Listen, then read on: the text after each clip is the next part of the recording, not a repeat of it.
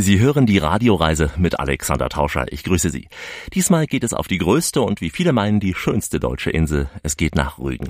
Freuen Sie sich auf Klassiker und Unbekanntes an der Ostsee. Freuen Sie sich auf ganz, ganz viele spannende Menschen, die wir heute treffen werden. Wir haben ein richtig vollgepacktes Programm. Da darf ein Rundgang durch Binz natürlich nicht fehlen und auch Kap Arcona. Wir zeigen Ihnen aber auch Orte abseits der Touristenpfade. Gingst zum Beispiel. Wir fahren mit dem Dampfzug, dem rasenden Roland, direkt im Führerhaus der Dampflok mit und äh, wir fahren mit dem himmelblauen Tra Trabant übers Land. Ja, eine Radioreise mit dem Trabi, mit dem kleinen Stinker. Und äh, wir fahren auf der Dreikantpfeile. Ja, hallo, ihr seid hier auf dem Bauernhof bei Bauer Lange in Nischo und ihr hört die Radioreise mit dem Alex. Und wir erleben hier gerade ein tolles Event. Alex erwirbt das Dumper-Diplom, ihr fasst es gar nicht.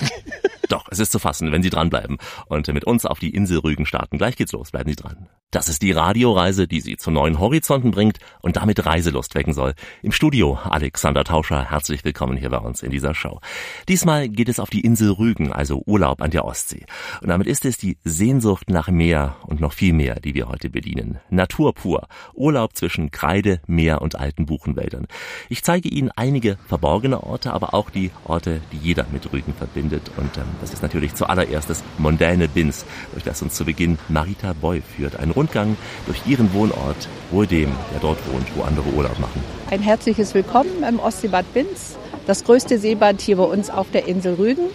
Auch wenn ich hier schon seit 1966 auf Rügen bin, ist es immer wieder schön. Vor allen Dingen die weißen Häuser. Sie strahlen irgendwie das südliche Flair aus. Wir vermissen im Sommer keinen Urlaubsplatz. Wir sind immer hier in Binz zu Hause. Der Strand wunderschön, der Wellenschlag ist da, die Sicht ist da. Wir sind umarmt. Hier auf der einen Seite der Nationalpark und auf der anderen Seite das Biosphärenreservat.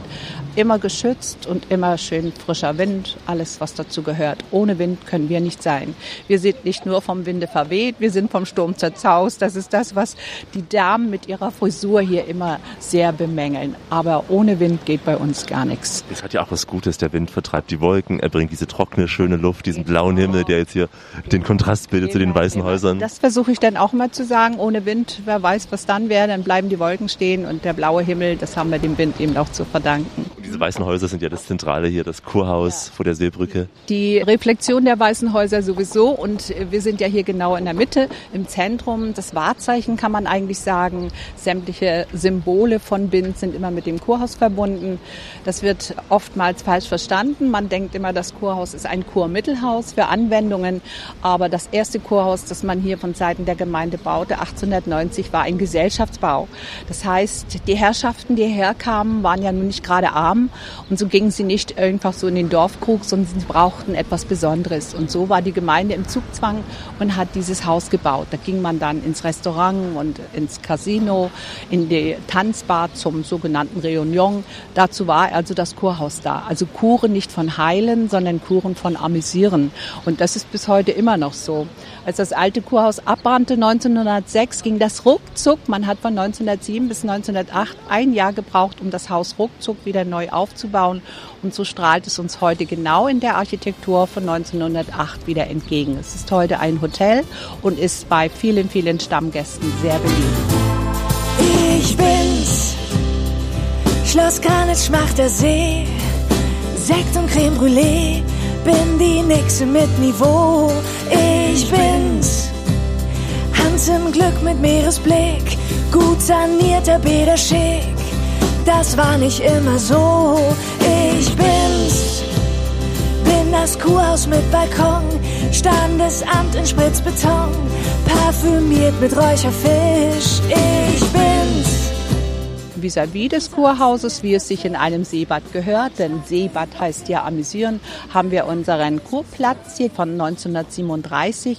Das ist also so ein kleiner Ausläufer der nationalsozialistischen Zeit, als man Prora aufbaute, hatte man Angst, dass 20.000 Gäste, die ja da eigentlich mal einziehen sollten, wenn die mal nach Binz pilgern und wollen einem Konzert lauschen, braucht man einen Konzertplatz. Und so ist also die Konzertmuschel und die Wandelgänge dazu entstanden. Das ist abends eine große Open-Air-Bühne, fast jeden Abend Konzerte. Ja, von Mai bis Oktober Konzerte, nachmittags, das sind Kinderveranstaltungen und auch abends Tanzveranstaltungen. Ich sage mal den Gästen, sie müssen nicht unbedingt das Ballkleid mitnehmen. Sie können also auch in sportlicher Kleidung am Kurplatz tanzen.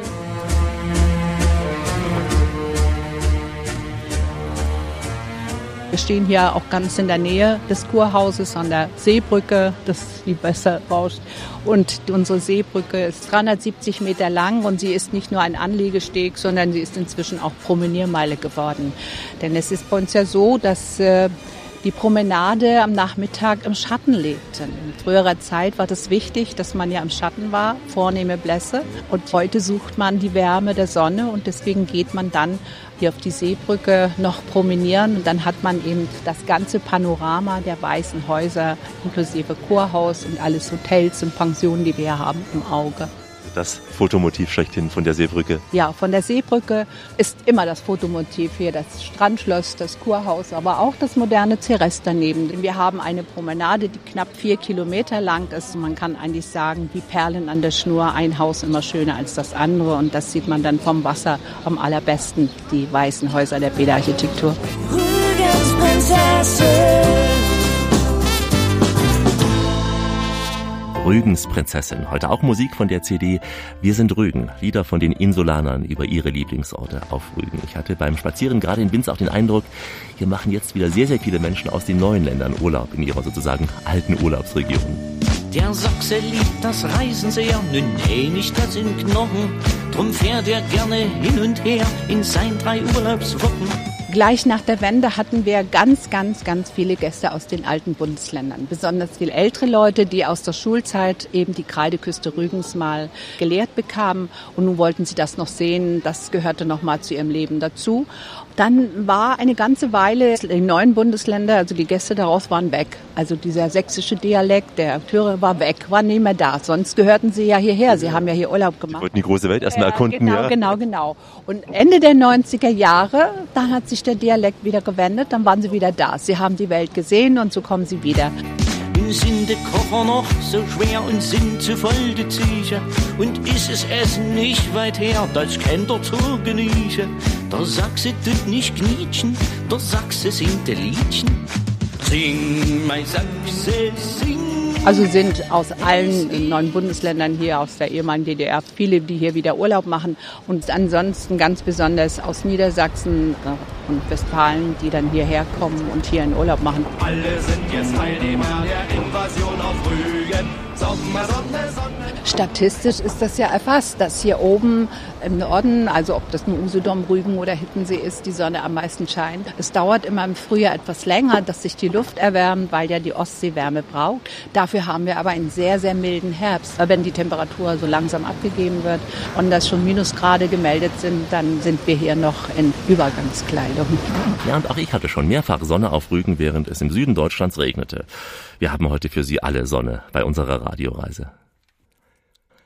Für Seefahrer und Astronauten, für Weltenbummler und Stubenhocker, wir senden für jedes Ohr, selbst für ein Schlitzohr. Die Radioreise mit Alexander Tauscher. Grüße Sie. Wir entdecken die Welt mit den Ohren.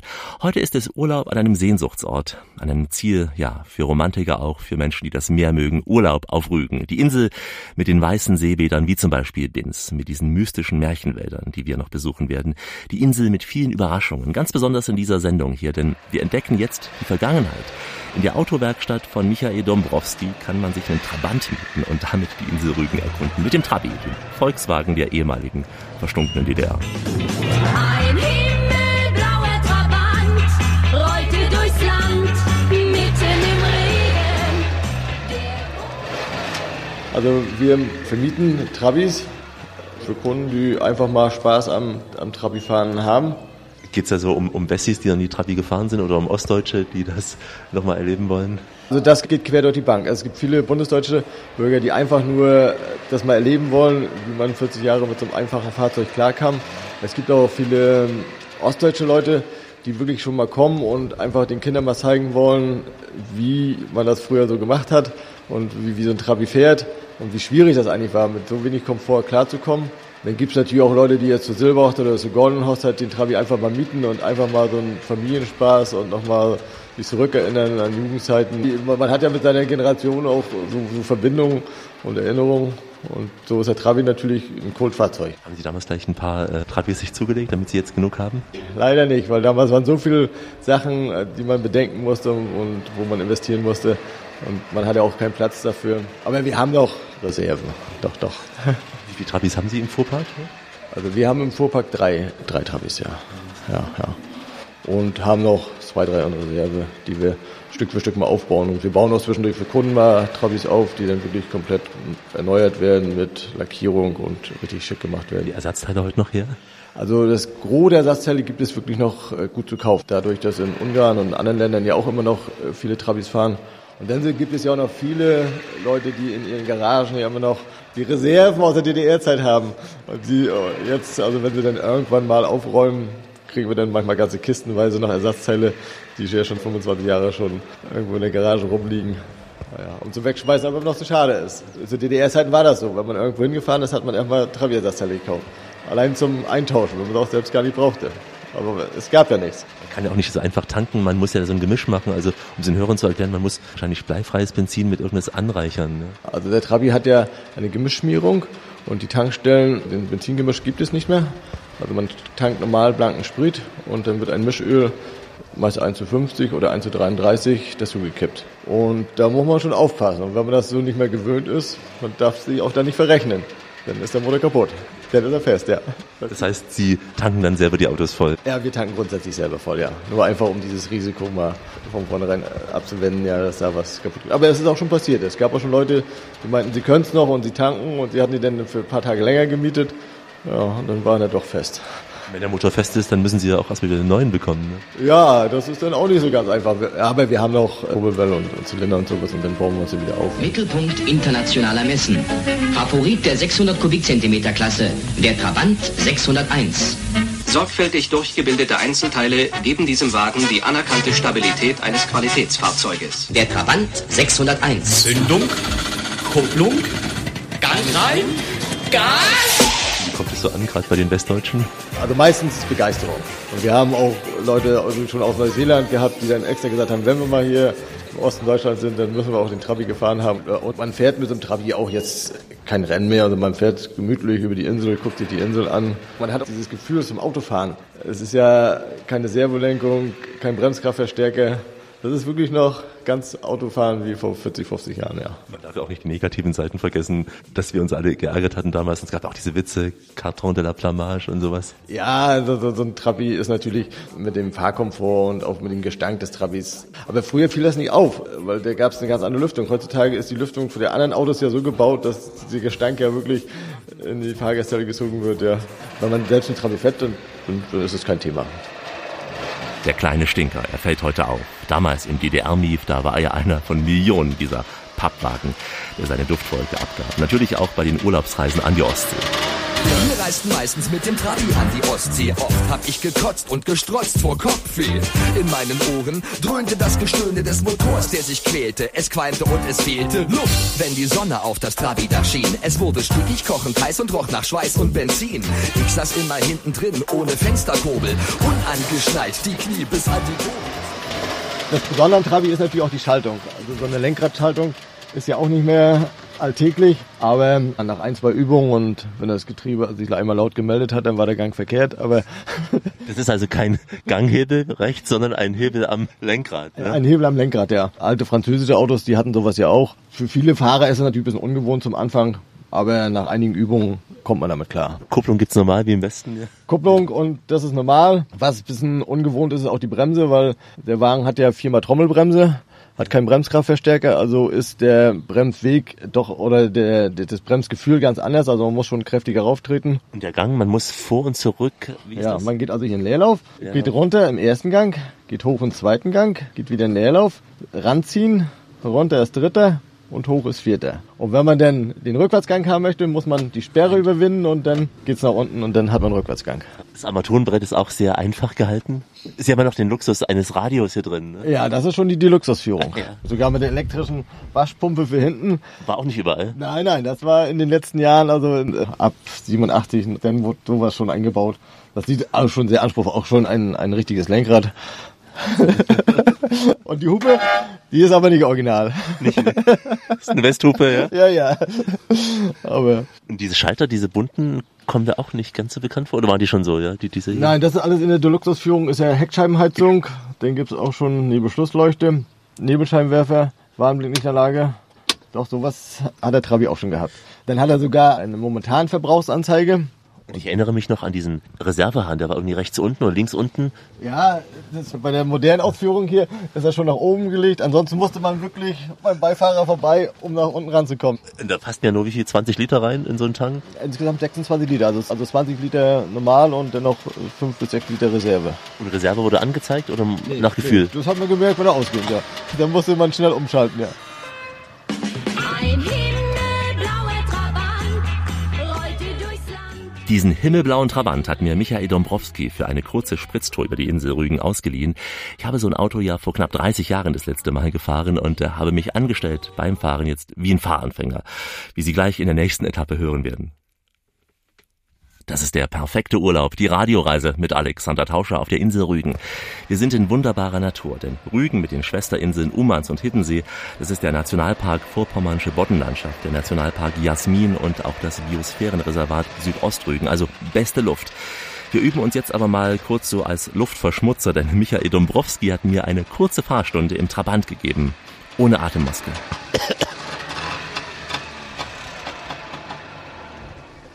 Man muss mal husten hier. Das ist jetzt ein kleinerer Trabi. Das ist noch die, die Limousine und die ist Baujahr 76 und das ist alles noch so ganz original. Also das ist ein ganz simples Auto ohne Kopfstützen, ohne irgendwelche Luxussachen. Also die, die Waschpumpe ist gar noch mit Ziehen. Mit Ziehen. Ja, genau. Wenn man dann so drei, vier Mal gepumpt hat, dann, dann, Dann war die leer. dann, dann kommt doch mal ein bisschen Wasser, wenn man, wenn man Glück hat, ja. Dann ist natürlich dieser berühmte Schock, wovon alle erzählen. Stimmt, Schock. Der Schock ist wie eine Starthilfe. Also in dem Moment mit dem Schock wurde das Gemisch angereichert und dann ist der Trabi startfreudiger. Aber man durfte nie vergessen, den reinzuschieben. Weil man den Schock nicht wieder geschlossen hat, dann qualmte das Auto und irgendwann blieb man dann stehen, weil er so viel, so ein fettes Gemisch angesaugt hat, dass er es nicht mehr verbrennen konnte. Und das ist noch die Originalhupe. Die Osthupe. Ja. Die Osthupe, ja. Ja, und was natürlich beim Trabi auch ist, eine Trabi-Tür knallt immer. Also es gibt kaum eine Trabi-Tür, die leise auf und zu geht. Das ist so Standard, dass eine Trabi-Tür knallen muss. Da haben sich ja die Ossis nach der Wende oft blamiert bei den Wessis, indem sie die Westautos zu sehr zugemacht haben. Dann haben die Genau, geschimpft. haben die schon in der Verwandtschaft geschimpft, macht bloß nicht so doll. Aber das ist einfach so drin. Wenn man das täglich so macht, ne, dann, Geht sonst nicht zu, ne? dann äh, ist halt, ja. Man ist 40 Jahre damit gut klargekommen. Und man darf auch nicht vergessen, es war früher eine ganz andere Verkehrsdichte. Dadurch ging das ja auch immer. Man fuhr auch nicht so schnell. Man fuhr höchstens 100 km/h, 105 schaffen sie gerade so. Und mehr war der nicht. Das waren ja 26 PS. 26 PS, ja. Jetzt machen wir diesen Trabi hier auf. Also auf geht er wie im Westen, aber es ja. sieht anders aus drin. Ne? Also ganz einfach, simpel, Batterie, Tank, Motor ist ja luftgekühlt. Ist das der Tank hier? Das ist der Tank, ja. Das ist der Tank. Das muss man sich auch wieder dran erinnern, dass der Tank vorn drin war. Ja, und deswegen auch immer, wenn man das Auto abgestellt hat, musste man den Benziner zumachen. Weil in dem Moment, wenn der beim Vergaser der Schwimmernadelventil hackt, dann läuft er leer. Unser Trabi war nicht leer gelaufen, denn es stand jetzt die Mutprobe an. Schafft es Alex, der seit rund 30 Jahren einen Führerschein hat, den Trabi zu fahren, wie in einer Fahrstunde. Ich links, der Fahrlehrer rechts, in dem Fall Michael Dombrowski.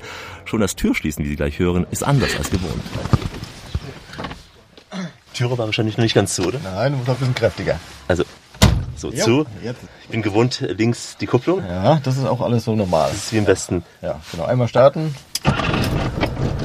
Jetzt lasse ich mal ganz langsam die Kupplung kommen. Man muss mehr kommen lassen als bei einem Westauto, kann das sein? Ja, das gibt Ja. ja. Jetzt bin ich schon so obertorig. Jetzt bin ich schon im zweiten Gang. Wahnsinn. Es ist ein winziger Spiegel, fällt mir jetzt auf. Waren die damals so winzig? Ja, ja. Der Spiegel ist ja so groß wie heute ein Smartphone, kann man sagen. Ja. Ja. Muss ich den dritten? Ja. Äh, wo war der dritte nochmal? Leerlauf, also Kupplung drin. Und dann Radziehen, vor. Und runter. So, kommen wir in eine Ortschaft. So, jetzt schon wieder zurückschalten. Und die, die Bremse geht aber langsam. Oh, jetzt bin ich wirklich erschrocken. Jetzt, jetzt, jetzt bin ich... Und was sagen Sie dazu? Also das Getriebe hat keine Geräusche gemacht, das ist schon mal sehr positiv. Nein, das war doch schon alles gut. Alles ja. gut. Ja, ja. Aber die Bremse ist echt sehr, sehr spät, kommt die. Ne? Gewöhnungsbedürftig. Gewöhnungsbedürftig hier. Ist technisch alles top. Also das Auto hat ganz frisch TÜV, alles gut, aber, aber es ist konstruktiv so gebaut, man kann nichts ändern.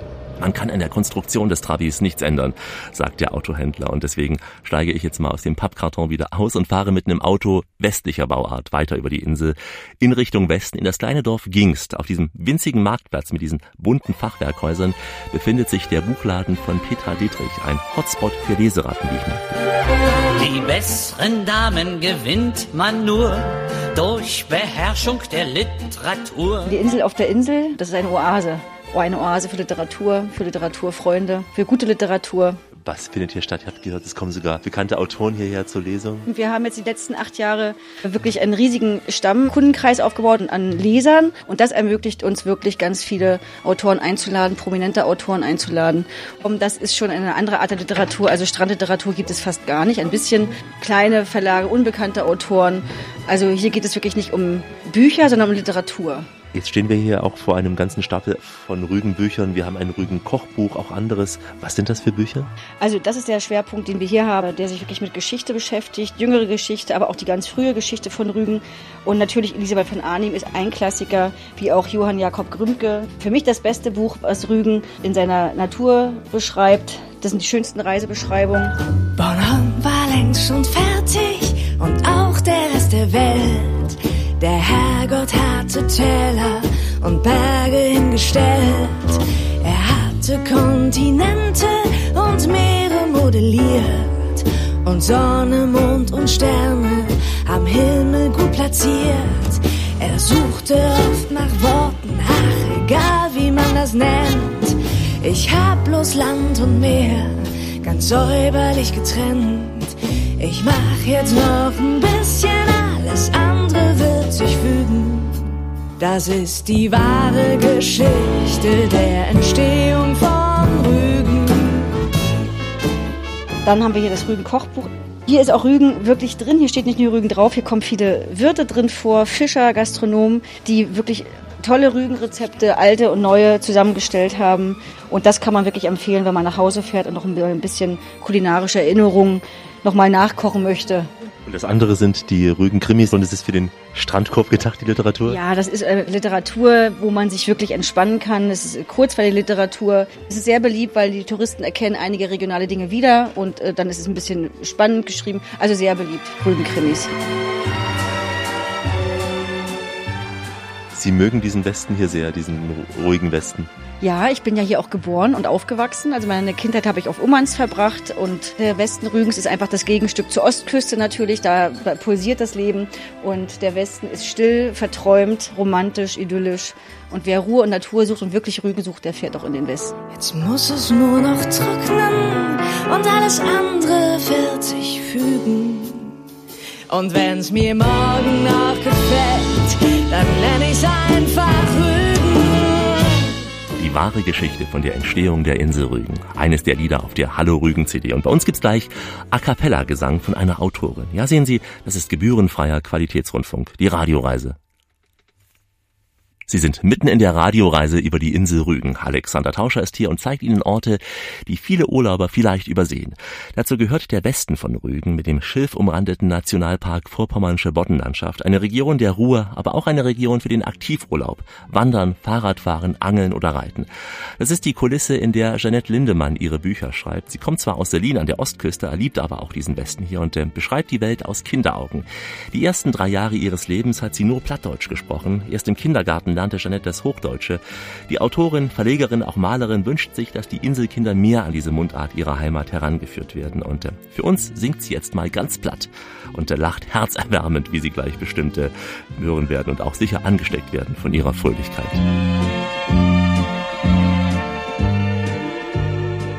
Mein Lieblingslied ist, dass du mein Liebsten bist. Dass du mein Liebsten bist, dass du wohl weißt. Komm wieder Nacht, komm wieder Nacht, sech wo du hest. Komm wieder Nacht, komm wieder Nacht, sech wo du hest. Klopp an de Kammerdör, fort an de Klink. Vater meint, Mutter meint, dat deit de Wind. Vater meint, Mutter meint, dat deit de Wind. Also es geht um ein Mädchen und, äh, und einen Jungen, um die Liebe. Und Sie schreiben auch platte Texte? Also inhaltlich nicht, aber vom, vom, vom, vom Geschriebenen her? Ah, ich hoffe doch nicht.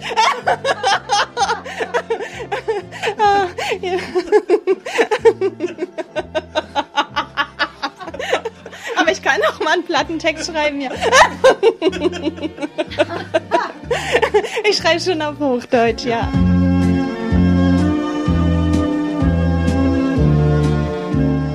Ja, ich war ziemlich lange Einzelkind. Ja, drei Jahre dann nur Plattdeutsch gesprochen und dann bin ich dann mit rein in den Kindergarten und da musste ich dann Hochdeutsch lernen. Und bei uns zu Hause wird immer noch Plattdeutsch gesprochen, weil meine Oma, meine Mama alle zusammen sind, dann sprechen die nur Platt. Und ich verstehe alles, habe manchmal so ein bisschen Hemmung zu sprechen. Also ähm, die Älteren freuen sich dann immer, wenn man dann irgendwo ist und man einfach mal auf Plattdeutsch was sagt. Guten Tag, na, wie geht dir das denn? Oder hast du das, willst du was trinken? Aber sprechen nicht mehr so viele Menschen hier platt. Leider nicht, aber ich denke mal, dass es wieder mehr kommt, das Plattdeutsche. Es wird in einigen Kindergärten gelehrt. Jetzt habe ich ein Rügen Kinderbuch gemacht. Das ist ein Pappbilderbuch Muschelmoni und der Schatz.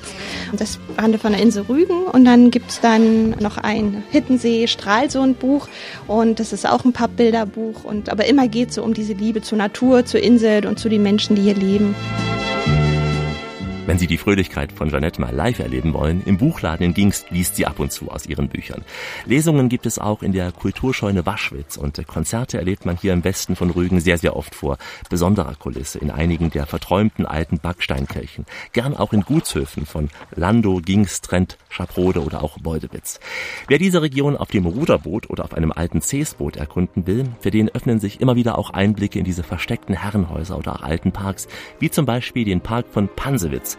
Ein Ort mit Geschichte und Geschichten, wie der Künstler Boris Roschka mir erzählte. Ich bin hier im Park schon seit einigen Jahren aktiv mit einigen Theaterleuten, die hier auch alle in der Umgebung leben oder zum Teil auch aus der Ferne kommen und hier vor allem im Sommer Veranstaltungen machen. Den Mondscheinspaziergang, das ist ein abendlich-nächtlicher Spaziergang durch den Pansewitzer Park, in dem wir uns gerade befinden und diese Schlossruine aus dem 16., 17., 18. Jahrhundert, äh, die 1945 zerstört wurde, ist immer der Ausgangspunkt dieser Spaziergänge zu Vollmond. Die Idee dahinter ist, äh, Menschen den Park auch nachts zugänglich zu machen. Der Park ist ja auch gleichzeitig Friedwald. Das heißt, hier werden auch Menschen bestattet, die durch ihren Tod oder durch ihr hier bestattet sein den Lebenden die Erhaltung dieses. Deswegen ist dieser Park äh, für Rügener Verhältnissen in sehr, sehr gutem Zustand und wird immer weiterentwickelt, eben auch mit Kunstaktionen und Theater, das wir hier im Park spielen. Wir machen im Sommer immer Veranstaltungen zu verschiedenen Themen. Wir haben angefangen mit äh, einem Thema Romantik, was ja auf Rügen auch sehr gut passt. Dann ging es weiter und da haben wir uns dem Thema Revolution gewidmet. Das Ganze also auch immer mit Musik und Schauspiel und ja, Überraschungen und Klang und ein bisschen was Kulinarischem irgendwann. Und so, dass man dann gegen 23 Uhr wieder hier im Hof der Ruine ist. Da brennt dann ein Feuer und man kann das dann hier ausklingen lassen. Wir haben einen schönen Abend über Goethe gemacht. Hier war Goethe nie, was tatsächlich stimmt. Er war ja fast überall. Er war ja fast überall, aber hier war er tatsächlich nie. Und äh, da haben wir angefangen und haben uns mit dem Faust beschäftigt und haben eine Studierzimmerszene aus dem Faust gemacht. Hier im Hof der Ruine. Hier an diesem sehr pittoresken Eckpfeiler dem ältesten Turm. Das sind hier zwei Türme noch erhalten und ist dann auch so ein bisschen das Tor in den Park hinein, der sehr sehenswert ist und wirklich ein, ein sehr schöner englischer Landschaftspark mit wunderschönen Blickachsen und Teichen und Wegen und Durchblicken und ja, einer sehr, sehr schönen Atmosphäre. Du bist ja Regisseur? Ich komme ursprünglich vom Theater, ja. War äh, auch Regisseur, habe Kabarett gemacht, Theater gemacht, Gesang gemacht. Ich war in Heidelberg am Theater. Bin dann über Berlin und einfach mal so in, die in der Nachwendezeit das Berlin erleben und erschnuppern dann hier auf Rügen gelandet. Es kommen ja einige aus den alten Ländern oder haben sich einige aus den alten Ländern hier auch nach der Wende niedergesiedelt, haben Ländereien gekauft oder haben Hotels ausgebaut, haben irgendwas geschaffen. War das bei dir auch so, dieser Wunsch? Ja, also der Wunsch war in erster Linie aus Berlin wegzukommen, aus der Stadt wegzukommen und aufs Land zu gehen und äh, an einen Ort, an dem man auch wirklich etwas Eigenes aufbauen kann. Und äh, natürlich bietet sich Rügen auch an, denn die Freunde besuchen dann eher auf Rügen als irgendwo an der ehemaligen Grenze Richtung Tschechien. Und äh, dadurch ist man hier nie ganz verlassen und gerät nicht so in Vergessenheit. Weil die Freunde ja auch mal an die Küste wollen. Weil sie an die Küste wollen, weil sie Urlaub machen, weil sie hier Zeit verbringen wollen. Ja, und man hier auch gemeinsam schöne Projekte machen kann, auch im Rahmen des Tourismus natürlich. Naja, bei dieser Naturkulisse kann man ja einfach nur glücklich sein. Ein ruhiger, abgeschiedener Ort, der Park zu Pansewitz. Eine weitere Station auf unserer heutigen Rügenreise. Wir machen mal eine kurze Rast, reisen dann zur Nordspitze dieser Insel und auch dort erleben wir einen besonderen Ort zwischen Natur und Kultur. Wie immer an dieser Stelle auf Weiterhören. Richtet auf eure Lauscher, denn hier spricht der Tauscher, der Alexander, grüßt ihr alle miteinander und wünscht auf diese Weise eine schöne Radioreise.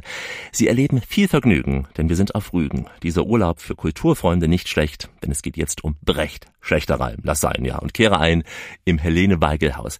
Ich möchte Ihnen einen besonderen Ort vorstellen, ganz im Norden der Insel, das Helene Weigel Haus. Wenn Sie diesen Namen noch nie gehört haben, Helene Weigel, das war die Frau an der Seite von Bertolt Brecht, eine deutsch-österreichische Schauspielerin. Bekannt wurde sie als Intendantin des Berliner Ensembles und als Mutter Courage in Bertolt Brechts gleichnamigem Stück. Dieser Helene Weigel ist ein etwa 200 Jahre altes Fischerhaus in Puttgarten gewidmet, kurz vor dem Kap Arcona gelegen, eine Oase der Ruhe und Entspannung in diesen Ritzen und Rillen, da scheint noch immer der Geist des Berliner Theaters zu leben, des Ensembles. Es ist dieses winzige Museum, dahinter ein Gartencafé und dort traf ich Mark Hasselmann. Sein Onkel war Toningenieur am Berliner Ensemble und seine Cousine unter anderem kaufte das Gebäude und wir stimmen mal mit Gisela May uns ein mit ein paar Takten aus der Dreigroschenoper. Und der Haifisch, der hat Zähne und die trägt er im Gesicht. Und McKeith, der hat ein Messer, doch das Messer sieht man nicht. Das ist hier ein altes Rügener Redhaus, was die Weigel mal gekauft hatte. Die hat es Mitte der 50er Jahre gekauft, als Feriendomizil für sich und Brecht, da die beiden im Exil in Dänemark in einem ähnlichen Gebäude mal gewohnt hatten. Und da hatte sie das hier gesehen und hat gesagt, ja, das kaufen wir. Brecht starb daraufhin, aber nicht wegen dem Haus, aber kurz danach. Er hat nie gesehen, das Haus hier. Er hat er hat selber nie gesehen, nee. Er war nie hier. Und äh, dann hat sie das aber dem Berliner Ensemble zur Verfügung gestellt, sodass die Leute, die dort am Theater gearbeitet haben, hier ihre Ferien machen konnten. Nach ihrem Tod hat sie es sozusagen dem Magistrat der Stadt vermacht, der dann dafür gesorgt hat, dass hier weiterhin die Theaterleute ihre Ferien verbringen konnten. Nach der Wende ist das Gebäude dann in den Senat gegangen und dann hat sich im Laufe der Zeit so ergeben, dass das Gebäude verkauft werden sollte und meine Cousine als Tochter eines der Urgesteine vom Berliner Ensemble des Toningenieurs, Tonmeisters, der noch von Helene Weigel selber eingestellt wurde. Äh, Sie hat es dann sozusagen mit ihrem Mann gekauft. Die beiden als Architekten-Ehepaar das Ding hier auf Vordermann gebracht. Von Peimann, als der die Kantine verscherbelt hat, haben sie auch noch die alten Tische gekauft, sodass, wenn wir da drin feiern, praktisch so sitzen, als würden wir in der Kantine im BE sitzen. auch die Holzstühle, habe ich gehört, sind auch vom Ensemble. Ja, die Stühle weiß ich nicht genau, aber die Tische sind jedenfalls unten aus der Kantine. Ziemlich authentisch und ziemlich phänomenal. Und der Haifisch, der hat Zähne und die trägt er im Gesicht. Doch McKeith, der hat ein Messer, doch das Messer sieht man nicht.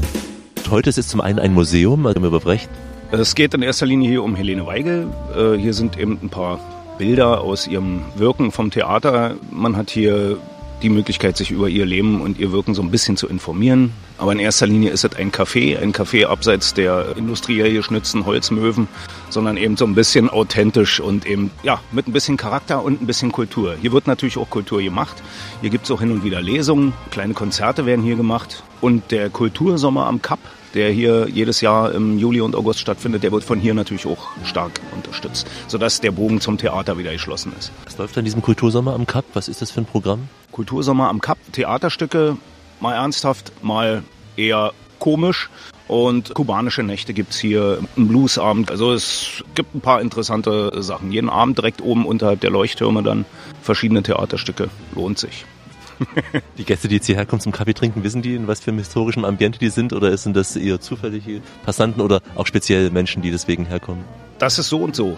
Also wer hier einmal war und den Kuchen hier gegessen hat, der kommt eigentlich immer wieder. Und andererseits sind es natürlich auch Leute, die einfach nur zum Kap hochwandern und dann irgendwie eben dieses Haus sehen und der Meinung sind, es sieht etwas anders aus als die anderen. Da gehen wir doch mal gucken, da steht auch noch Kaffee dran.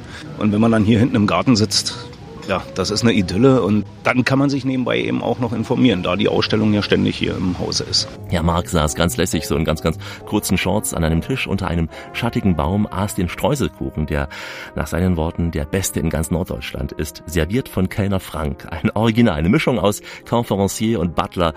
Ihm und dem Café ist sogar ein Lied gewidmet. Man riecht den Kuchen meilenweit, der letzte Platz im Garten.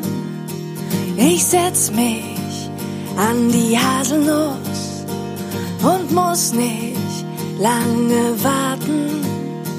Die Kuchenkrümel sind noch warm, ein Kirschkern lacht mich an.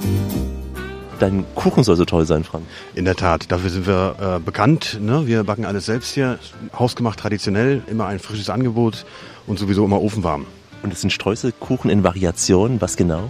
Meistens Rhabarber, Kirsch natürlich, Apfelstreusel ist möglich. Zum Herbst auch gerne Zwetschgenstreusel, also Pflaumenstreusel und Mirabellenstreusel. Und ich habe gehört, du hast eine gewisse Rolle gespielt in einem Lied hier, Mackie Messer. Was genau?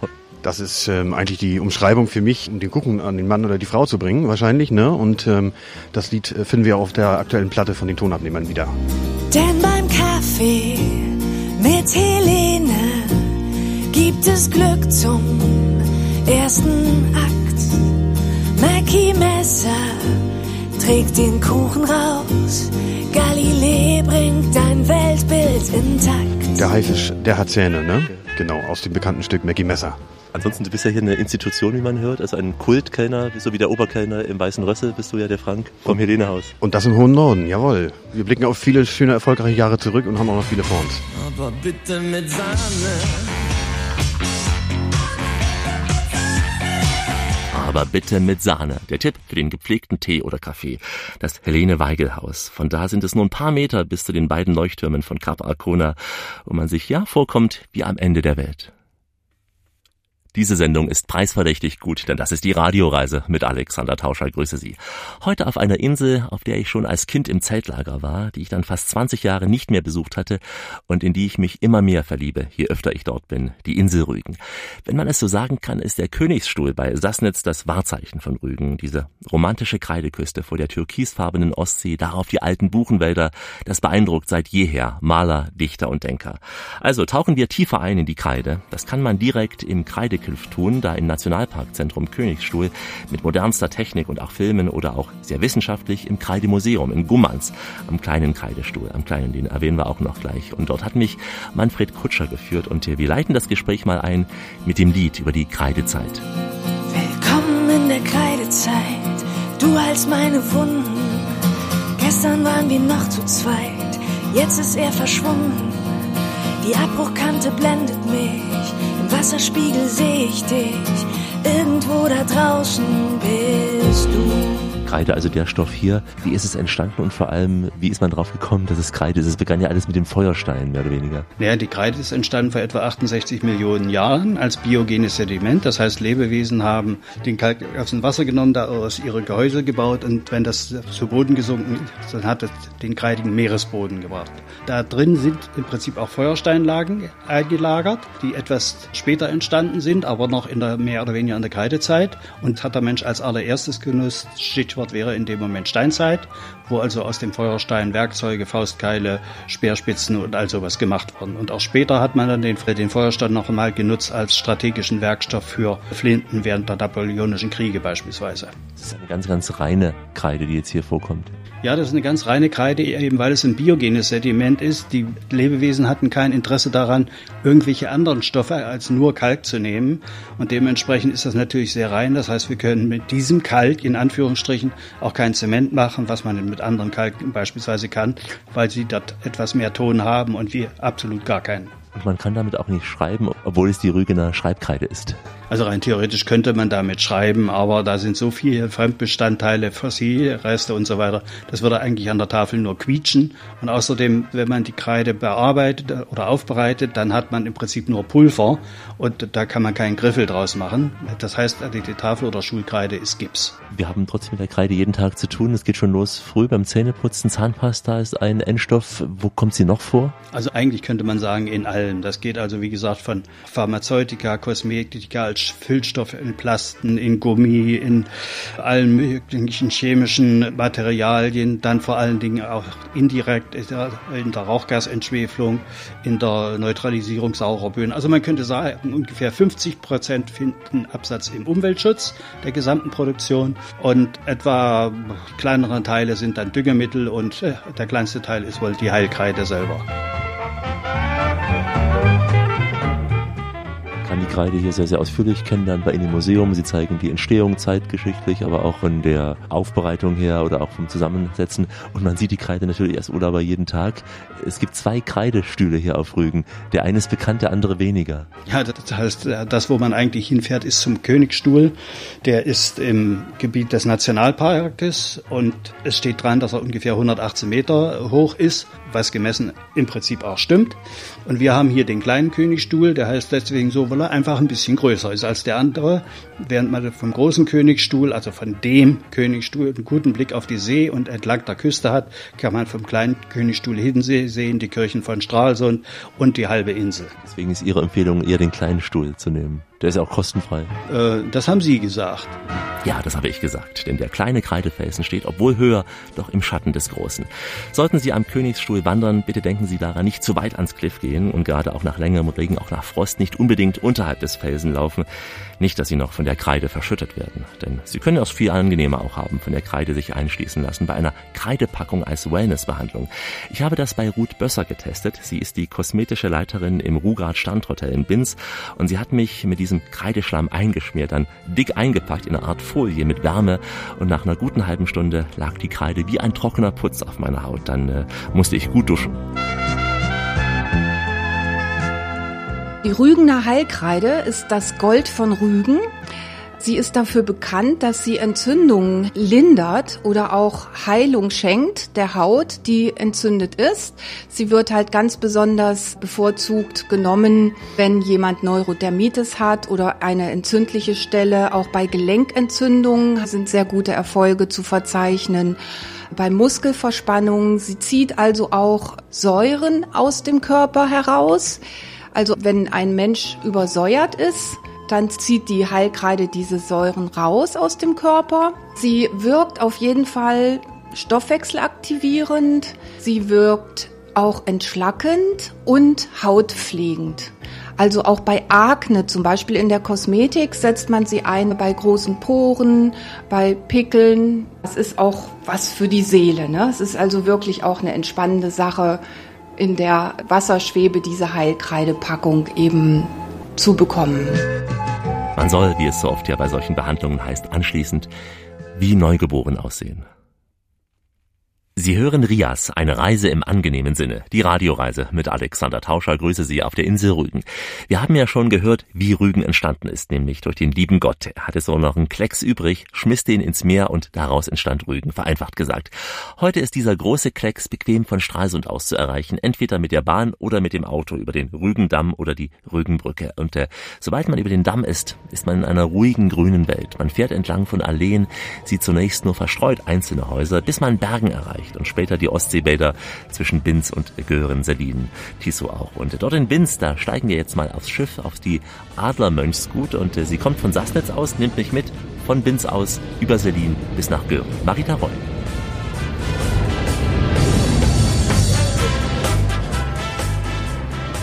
Von der Seebrücke aus fahren die Schiffe nach Süden, nach Selin, Göhren. Das ist auch sehr, sehr beliebt. Wir haben ja die Seebrücken Bäderschifffahrt jetzt. Und es gibt ja in Göhren eine Anlegestelle, es gibt in Berlin eine Anlegestelle, in Binz eine Anlegestelle und natürlich viel im Hafen von Sassnitz. Sehr beliebt sind die Fahrten von den einzelnen Seebrücken bis zur Kreideküste. Klar, Rügen und Kreide, das gehört zusammen. Es sind so im Durchschnitt zwei Stunden, zweieinhalb Stunden Fahrten, wenn man von der Görener Seebrücke anfängt. Aber auch andersrum hat man die Möglichkeit, diese Schiffe zu nutzen, auch in den Süden zu fahren. Also wenn man sagt, ich möchte mal auf dem Seeweg an der Granitz vorbei, möchte das Seebad Selin sehen oder ich möchte dann an Barbe vorbei und bis nach Börn fahren. Schon wenn man hier auch lang fährt, an der Granitz vorbei, die Steilküste, dass äh, Steilküstenabbrüche zu sehen sind und dass dann Bäume bis nach unten wachsen, also von der Natur und dann kommen die weißen Häuser, die dazwischen stehen und zurück fahre ich dann vielleicht mit dem rasenden Roland, dann habe ich zwei zwei Verkehrsmittel und zwei unterschiedliche Anblicke des südlichen Teils der Insel. Ein schönes Panorama vom Schiff aus. Man sieht die Buchenwälder, später Selin, das Cliff Hotel unter anderem, das zu DDR-Zeiten nur für die Parteibonzen der SED reserviert war. Am Hafen von Selin eine große Taucherglocke, die nach unten fährt und damit ist man als Besucher unter dem Wasser sicher auch ein tolles Erlebnis. Dann ein langer, heller Sandstrand. Es ist Barbe und ähm, an der Seebrücke in Göhren legen wir wieder an, auch direkt am hellen Sandstrand. Links ein Beachvolleyballplatz, wo gut gebaute Jungs mit freiem Oberkörper sich fit halten und auch zeigen, was sie haben. Rechts alles Strandkörper, wie auch in Winz. Nur ein paar Schritte sind es von der Seebrücke zum Bahnhof. Dort wartet der rasende Roland auf uns, so der Spitzname. Es ist die Rügensche Kleinbahn, eine Schmalspurbahn, die wie in guten alten Zeiten von einer Dampflok, Sie hören sie auch gleich, betrieben wird. Und auf der Dampflok bin ich mitgefahren im Führerstand, musste mich extra schwarz anziehen, schwarze Jogginghose, damit ich eben nicht so schwarz werde vom Ruß. Bin mitgefahren bei Matthias Freitag, er ist Lokführer und an seiner Seite der Heizer Steve Brücker aus Sachsen. Er ist im zweiten Lehrjahr in der Ausbildung zum Lokführer und musste ziemlich schaufeln, immer wieder Kohle für die Lok für Matthias. Ich bin der Lokführer und das ist der Heizer. Wie oft muss er heizen? Also ist permanent jetzt die Kohlen nachschaufeln? Na, nee, er muss immer darauf achten, dass das Wasser da ist und dass genug Druck da ist. Dafür hat er ja seinen Heizer gemacht und er muss ja immer aufpassen. Ich muss bloß aufpassen, dass er es auch macht. Und du fährst ja hier nur auf Sicht oder hast du irgendwie Funkkontakt zu den Stationen? Nö, wir fahren hier ganz normal die Strecke ab und wenn dann irgendwas Wichtiges ist, haben wir über Funk alles. Ja. Aber ansonsten habe ich eben da unsere Anke, die Subführerin, die sagt dann eben, so wie Philipp sagen, das nächste wäre jetzt ein Bedarfshalt. Aber wenn da nichts ist, dann sagst du, kannst du durchfahren bis Barbe. Deswegen fahren wir jetzt ja auch durch bis Barbe, es sei denn, da jetzt ein Philipp sagen würde, jemand stehen. Hier sind die Landschaft auch das Schöne, ne? das ist dieses Spielzeugmäßige. Ja, die Insel ist nun mal das Schönste, was es gibt hier in Deutschland. Ich bin Insulaner und bleib Insulaner, also es gibt kein schönes Fleckchen Erde hier.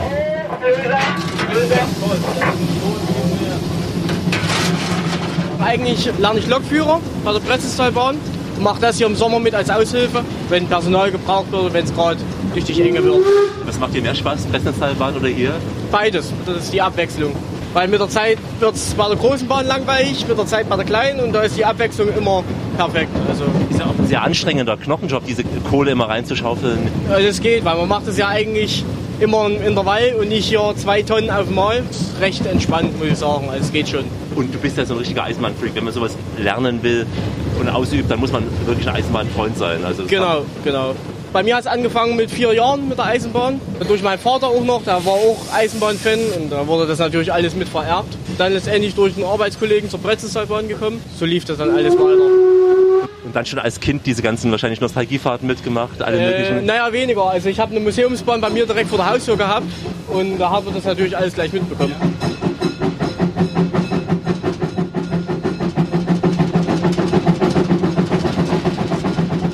Was lernt man in der Ausbildung so als Lokführer? Da lernt man auf jeden Fall erstmal etwas über die Fahrwegsicherung und überhaupt Fahrwege im Zusammenhang mit, mit Bahnen. Dann natürlich Lokomotivkunde, das Ganze und dann Signale, Sicherungstechniken, also alles, was rund um die Bahn alles angeht eigentlich. Also sehr viel Theorie schon? Ja, ja, sehr viel Theorie. Wie gesagt, mit äh, das erste und zweite Lehrjahr, wenn man das richtig lernt, die drei Jahre, dann gehen Fahrdienstleiter und Lokführer eigentlich denselben Bildungsweg und erst ab dem dritten Lehrjahr trennt sich das Ganze dann fachspezifisch. Und wann fährt man das erste Mal alleine eine Lok? Oh, das kommt drauf an. Also theoretisch schon ab dem ersten Lehrjahr wird man ja immer mit dazu geschickt, dass man gleich die Praxis mit erfährt. Kommt drauf an, ob der Kollege einen mal ranlässt. Und es ist halt immer jemand dabei, solange man noch lernt. Das ist halt. Nach der Ausbildung beginnt man sofort alleine zu fahren oder ist da noch jemand mit dabei? Nee, da beginnt man sofort allein. Man hat ja dann die praktische Abschlussprüfung mit Abnahmefahrten um allem und danach hat man dann seinen Eisenbahnfahrzeugführerschein und darf dann auch alleine damit fahren. Ja, sie muss ganz schön schnaufen, die Lok. Ab und zu gibt es auch Hügel auf der Insel Rügen. Übrigens, so eine Fahrt auf der Lok, ja, kann man auch als Urlauber machen. Man muss das nur rechtzeitig buchen und dann auch anmelden. Und äh, für Bahnfreaks ist das sicher der schönste Tag auf Rügen. Heute machen wir Urlaub in Deutschland auf der größten Insel unseres Landes. Die Radioreise mit Alexander Tauscher auf der Insel Rügen. Das haben Sie sich verdient, meine Damen und Herren. Da müssen wir natürlich auch über einen Ort reden. Da sollten gleichzeitig 20.000 Menschen Urlaub machen. Gleichzeitig. Nach Vorstellung der Nazis. Die Rede ist von der Kraft durch Freude Urlaubsfabrik Prora, gleich hinter Winz gelegen. Fünf Kilometer lang ist diese Betonburg, kann man schon sagen Betonburg. Es ist ein Mammutbau, der nie fertiggestellt wurde. Jahrzehntelang stand diese ganze Betonburg leer. Sie begann zu gammeln, bis Investoren die Chance witterten, sehr viel Geld hier zu verdienen. Und nun werden aus diesen denkmalgeschützten Bauten der Anlage Eigentumswohnungen, teilweise sogar Luxusapartments mit Quadratmeterpreisen, wie man liest, von bis zu 10.000 Euro pro Quadratmeter. Noch gibt es dort ein sehr interessantes Dokumentationszentrum. Ob die neuen Eigentümer das erhalten werden, ist unklar, wie es hieß. Also gehen wir von Flora lieber wieder etwas zurück ins mondäne Seebad Binz. Hier zeigt uns jetzt Marita Roy ein paar Schmuckstücke der Bäderarchitektur in Binz. Wir sind jetzt ein kleines Stückchen südliche Promenade gegangen. Das ist der älteste Teil des Ostseebades Binz. Binz ist offiziell 1884 zum Seebad erklärt worden. Und wir stehen hier vor der Heiderose. Die Heiderose gehört auch mit zu den besonders schönen Häusern nach meinem Geschmack mit einem ganz, ganz tollen gepflegten Vorgarten. Und das Typische dieser Bäderarchitekturhäuser sind eigentlich verputzte Kästen. Mehr ist das eigentlich gar nicht. Und weiß angestrichen und die Vorderfront geschmückt. Das Typische sind die Balkone aus Holz. In früherer Zeit war das alles offen, denn man musste sehen und gesehen werden. Und man sagte bei uns immer, man sprach drei Sprachen, Hochdeutsch, Plattdeutsch und über andere Leute. Und in der Neuzeit hat man das geändert. Man hat jetzt die Vorbauten geschlossen, also so eine Art Wintergarten, denn sie sind im Schatten. Und da ist heute nicht mehr angesagt, über andere Leute zu reden. Dann kommt gleich der Rechtsanwalt hinterher. Diesem Haus haben wir ganz oben eine Wohnung. Hier wohnen die Besitzer drin und ansonsten sind hier alles Ferienapartments in diesem Haus. Wir sehen hier auch die Besitzer ganz gediegen frühstücken im Garten hier. Genau, das machen sie sehr gerne bei schönem Wetter vorne im Vorgarten. Und wenn wir dann eine ganz besondere Zeit haben und sie sitzen dann hier auch noch in historischen Kostümen hier, äh, dann ist das wirklich eine Sehenswürdigkeit. Es macht viel Spaß, hier unten lang zu gehen. Links von mir, rechts von mir, überall sind hübsche Mädchen hier. Oh! Links von mir, links von mir, rechts von mir sind doch nette junge Männer hier gar nicht weit von dir. Der Strand hier in Binz, einerseits sehr breit, aber auch sehr, sehr voll zu gewissen Zeiten hier. Das stimmt. Unser Strand, es ist ja ganz, ganz feiner Sandstrand. Also ich sage den Gästen immer, wenn sie etwas mit nach Hause nehmen möchten, was sie nicht bezahlen wollen, dann gehen sie einmal runter bis zum Wasser und wieder zurück. Da haben sie zu Hause immer noch Sand im Schuh. Der Strand ist sehr breit. Die Breite hängt davon ab, wie wir den Wind haben, weil die Gäste manchmal sagen, oh, heute ist der Strand aber breit und heute ist der Strand aber schmal.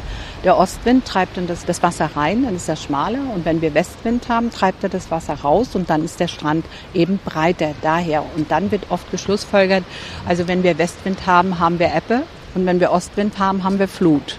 Aber man, Ebbe und Flut haben wir hier überhaupt nicht fürs menschliche Auge erkennbar. Und es ist einfach wunderschön, hier am Strand zu liegen. Für die Kinder ist das immer ein toller Sandkasten hier. Man kann also richtig mit dem Sand spielen und wärmen, auch auf dem Sand liegen. Es ist ja weich und warm und eigentlich schön. Es geht ja auch relativ lange noch flach rein. Ja, das flach, aber wenn wir jetzt Sturm hatten oder einen starken Wind hatten, dann ist der flache Anlauf oftmals mit Löchern versehen durch den Rücklauf der Wellen, die schlagen ja um und deswegen sollte man also, wenn man sagt, oh, gestern war hier alles ganz flach, wir konnten ein ganzes Stück reingehen, immer vorher prüfen, bevor man die Kinder reinlässt, dass man vielleicht ist da irgendwo ein Loch, aber ansonsten ist es eigentlich ungefährlich und es gibt hier kaum irgendwelche Badeunfälle, keiner Weise. Es ist flach und dann ist es ja auch alles bewacht und es ist der Schwimmbereich vorgegeben, also eigentlich familiengeeignet. Das ist der Bikini-Shake am blauen Meer. Kommt doch her, denn der ist gar nicht so schwer. Rosalie und Monika und Josephine, alle sind dabei und tanzen ihn. Typisch ist ja auch das Bild der Strandkörper. Muss man unbedingt einen nehmen oder gehört es immer zu den Hotels dazu? Also Strandkörbe gehören hierzu. Der Strandkorb ist 1882 ja in Warnemünde erfunden worden und dann hat der hier seinen Platz gefunden. Also erstmal jeder Private, ich gehöre auch dazu, wir haben fast alle einen Strandkorb. Wir brauchen unseren Platz am Strand. Und äh, bei den Gästen ist es so, wenn es sehr schön warm ist äh, und nicht der Wind so doll ist, dann sparen Sie das Geld für einen Strandkorb. Aber wenn der Wind weht, zu die Anfangszeiten des Sommers, da ist ein Strandkorb ganz, ganz doll beliebt. Also man dreht ihn dann außerhalb des Windes und strahlt in der Sonne. Das ist wie in anderen Standen des Südens ja der Sonnenschirm und die Liege, so gehören die Strandkörbe dazu. Ich wollte schon immer mal fragen, wie viel, aber hier stehen am Strand bestimmt mehr als 1000 Strandkörbe. Ein Spaziergang mit Marita Roy durch Binz, das größte Seebad auf der Insel Rügen. Dementsprechend voll ist es auch, gerade auf der Flanierpromenade nördlich der Seebrücke. Wenn man nach Süden läuft, dort wo wir eben ja einige der Villen besichtigt hatten, da ist es etwas ruhiger. Und äh, mein Tipp, mein ganz persönlicher, wenn Sie absolute Ruhe haben wollen, Wecker stellen auf sehr zeitig früh, am besten 6 Uhr und dann joggen gehen. Sehr zeitig früh auf der Promenade. Sie werden da garantiert nicht so viele Gleichgesinnte treffen. Die Radioreise mit Alexander Tauscher geht langsam in die Schlussetappe. Heute Urlaub auf der Insel Rügen und nun Save the Breast for Less, so könnte man sagen, denn jetzt kommt noch etwas ganz Ulkiges, eine Fahrerausbildung zum Dumperfahrer mit Dumperdiplom. Das Fahren auf der sogenannten Dreikantpfeile. Dreikantpfeile haben Sie noch nie gehört? Das war so ein altes DDR-Transportfahrzeug, eine Art Riesenschubkarre, motorgetrieben. Man rast dann wie ein Irrer übers Feld. Also für Männer, die mal so richtig die Sau rauslassen wollen, wäre so ein Dumperkurs mit Diplom vielleicht ein gutes Urlaubsgeschenk von den Frauen oder auch für die Frauen selbst. Sie müssen dazu in den Westen der Insel fahren, zum Bauernhof Lange in Lischow. Thomas Lange ist hier der Inhaber. Auch er lässt gern mal die Sau raus und äh, wir drehen jetzt mal den Motor an. Ich hole mal den wichtigsten Schlüssel meines Lebens her. Beim Starten braucht man eigentlich fünf Hände, weil man muss vorglühen, man muss dann noch die Starthilfe hier drücken und eigentlich müsste man gleichzeitig noch Gas geben können.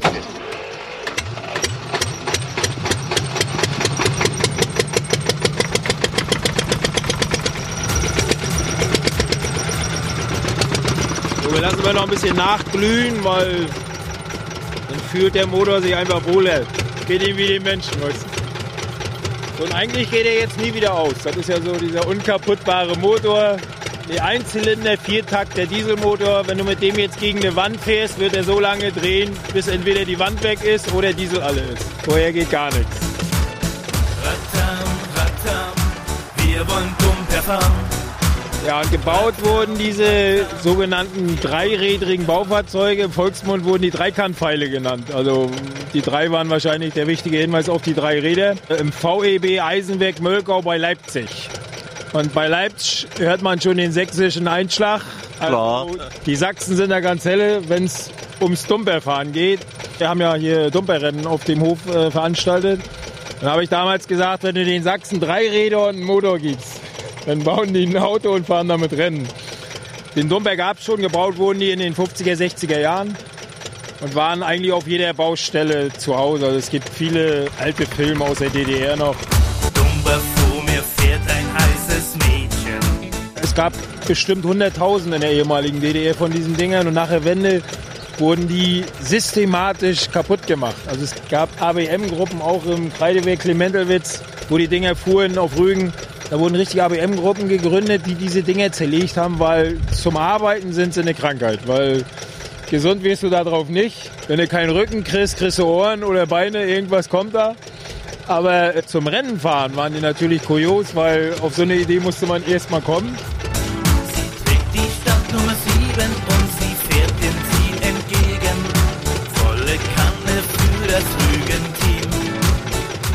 Ganz wichtiger Aspekt ist hierbei diese Hinterradlenkung, weil du hast hier keine Servolenkung, sondern du lenkst direkt mit diesem Lenkrad den Zahnkranz, der dann das Hinterrad dreht.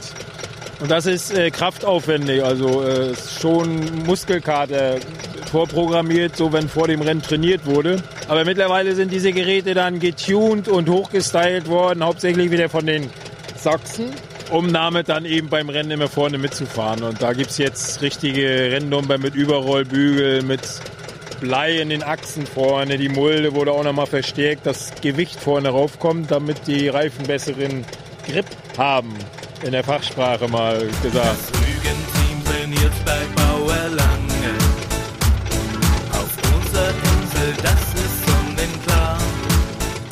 hatte ich die Idee beim Rügenball mal mit einigen Rüganern, so bei Bier und Jägermeister, Mensch, lasst uns doch mal mit diesen Dumpern ein Wettrennen fahren. Und dann war da dieser Satz, den ich nie vergessen werde. Thomas, mir komm.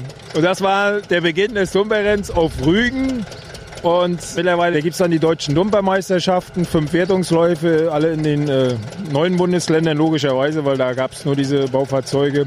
Der Anfang einer ja, mittlerweile legendären Geschichte. Wir stehen mittlerweile mit dieser Geschichte auch im Guinness-Buch der Rekorde. Radam, radam, wir waren dunkelwarm. Als Urlauber kann man jetzt hier auf diesem Bauernhof eine Runde fahren, kann so ein Diplom erlangen. Als Urlauber, als Einheimischer oder auch als Radiomoderator kann man auf diesem Hof ein Dumper-Diplom erwerben. Es ist einfach ein Spaß, weil die Leute haben das viel im Fernsehen gesehen oder auch im Radio gehört und dann kamen sie auf den Hof und fragten immer, kann ich mal damit fahren? Und ich habe es auch immer machen lassen, bis dann der erste Mal sich den Fuß verbrannt hat oder Schmierer an der Hose hatte. Und dann kamen auch solche Sachen, soll ich das mit meinem Anwalt klären? Und dann habe ich gesagt, okay, machen wir nicht mehr so, jetzt machen wir es offiziell. Deswegen habe ich mir einen Fahrschuldumper gebaut. Es kostet jetzt Geld, ich bin dann dabei. Vorher gibt es eine mündliche Prüfung, da muss man eine kleine Flasche Dumperöl trinken. Das ist ein leckerer Kräuterlikör und wir sind weltweit die einzige Fahrschule, bei der man nur angetrunken besteht und deswegen wird es wahrscheinlich so doll nachgefragt. Und bis jetzt haben alle bestanden, also. Genau, ja. mündliche Prüfung hast du ja schon bestanden, top. Ja, dann war ich dran und habe diesen Dumper übers Feld gefahren. Das Lenken gar nicht so einfach, aber es hat gereicht fürs Dumper-Diplom und das sogenannte Dumperöl. So eine kleine Flasche Schnaps, die man zur gelungenen Dumperprüfung bekommt und natürlich eine Urkunde. Grüne Urkunde hängt bei mir im Schrank. Ja, und mit dieser DDR-Nostalgie geht nun unsere Reise über die Insel Rügen langsam zu Ende. Wenn Sie noch einmal Dumper fahren wollen oder nochmal das Tackern des Trabis hören wollen, dann gibt es diese Sendung als Podcast zum Nachhören unter www.radioreise.de. Hier finden Sie diese Sendung, wie gesagt, als Podcast, wann immer Sie wollen, wo immer Sie wollen. Und nicht nur diese Sendung über die Insel Rügen, auch weitere Radioreisen an die schöne Ostsee. Eine Sendung, die heißt Secret Land. Da besuchen wir unter anderem die kleine Insel Film vor Rügen oder auch eine Sendung, in der wir die Region rund um Greifswald besuchen. Außerdem eine Sendung auf die Halbinsel Dars, sehr schön auch, oder eine Reise von Kühlungsborn bis nach Warnemünde. Das alles unter www.radioreise.de. Die Fotos und Infos wie immer auch bei Facebook und überall dort, wo der moderne Mensch heute noch so unterwegs ist. Ich verabschiede mich in den Sprachen der Welt, die Sie auch auf Rügen hören und verstehen werden. Goodbye, au revoir, ciao, adios, des Vidania, hey, marhaba und shalom und natürlich tschüss. Mein Name ist Marita Boy hier bei uns in Binz und Sie hören die Radioreise mit Alexander Teuscher. Hier ist Marco Hasselmann aus dem Helene Weigel Haus am Kap Arkona in Puttgarten und ihr hört die Radioreise mit Alex. Ihr hört die Radioreise mit Alex. Ich sage schönen Dank. Vergesst uns nicht. Schaut mal hier rein. Kickt mal, da in im hohen Norden. Der Norden ist immer eine Reise wert. In diesem Sinne, vielen Dank und einen schönen Gruß von mir. Hier ist der Frank. Moin, moin. Ich bin die Janette und ich höre jetzt die Radioreise mit dem Alex. Ja, ich bin Boris Ruschka, ein Theatermacher auf Rügen und ihr hört die Radioreise mit Alex. Ja, hallo, mein Name ist Petra Dittrich. Ich bin die Buchhändlerin in Gingst, einem der ältesten Handwerkerorten Rügens und Sie hören die Radioreise mit Alex und ich wünsche Ihnen viel Spaß dabei. Wir hören die Radioreise mit dem Alex und wenn man Lust hat, Trabifahren macht Spaß. Hallo, ich bin die Annette Spitzler-Vetters vom Restaurant Rasner Roland in Binz auf Rügen. Sie hören die Radioreise mit Alex. Ja, ich bin der Steve Brückner, ich bin von der Presseseilbahn, arbeite hier beim Rasen Roland und ihr hört die Radioreise mit Alex. Dankeschön und bleiben Sie schön reisefreudig, meine Damen und Herren, denn es gibt noch mindestens 1000 Orte in dieser Welt zu entdecken. In diesem Sinn, wie immer, bis bald.